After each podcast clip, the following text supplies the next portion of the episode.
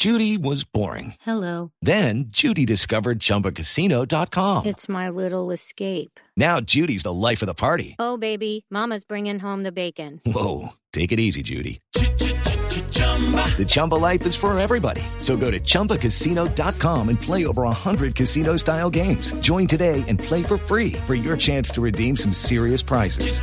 chumba ChumbaCasino.com. No purchase necessary. Void where prohibited by law. 18 plus terms and conditions apply. See website for details. En otro lugar de Cúcuta, desde el Hospital Erasmo Meos, en donde son atendidos los heridos, una periodista de Blue Radio, María Camila Roa. Hola Néstor, buenos días. Los saludo desde el Hospital Erasmo Meos. Estoy con Giancarlo Romero. Él tiene 37 años y él estuvo al frente de los enfrentamientos del pasado sábado 23 de febrero en el puente de la Unión. Esto es en Puerto Santander. Él vive hace un año y medio aquí en Colombia, es venezolano Néstor y lamentablemente él perdió su ojo izquierdo. Giancarlo, bienvenido a Blue Radio. Mm, Buenas, buenas, ¿cómo están? Saludos a toda la audiencia y gracias por el apoyo que nos están dando de aquí, de- desde Colombia, para todos los venezolanos que nos cansamos de este régimen, nos cansamos de esta mentira, nos cansamos de, de que nos amenacen, de que nos digan que si no somos parte de ellos, no, no somos venezolanos, nos cansamos de muchas cosas, nos cansamos de muchas cosas. Néstor, lo escucha Giancarlo. Sí. Gracias, María Camila. Giancarlo, ¿y qué piensa hacer usted en Colombia?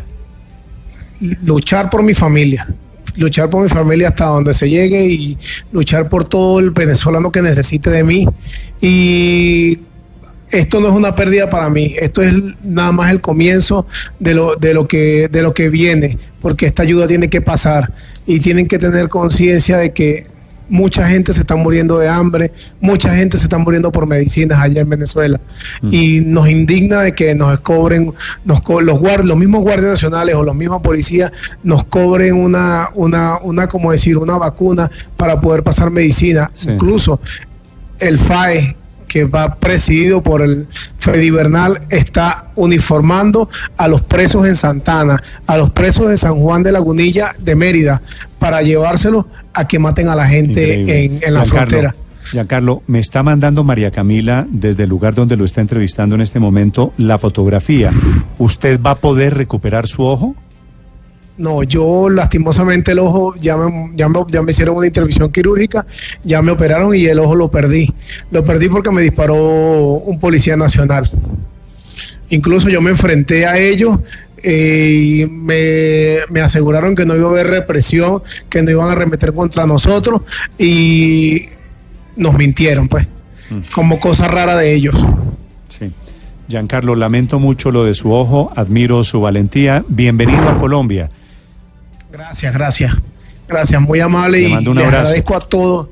Gracias, les agradezco a todos los colombianos que han apoyado y que nos han dado la mano y que nos, nos siguen ayudando, nos siguen ayudando a todos nosotros los que estamos aquí. No huimos porque queremos, huimos porque de verdad necesitamos escapar de, de- de este régimen. Un abrazo, Giancarlo, gracias. Es uno de los muchos venezolanos que intentó meter la ayuda humanitaria este fin de semana, que logró cruzar la frontera. Y esta historia desafortunadamente termina en eso, en Giancarlo perdiendo su ojo izquierdo.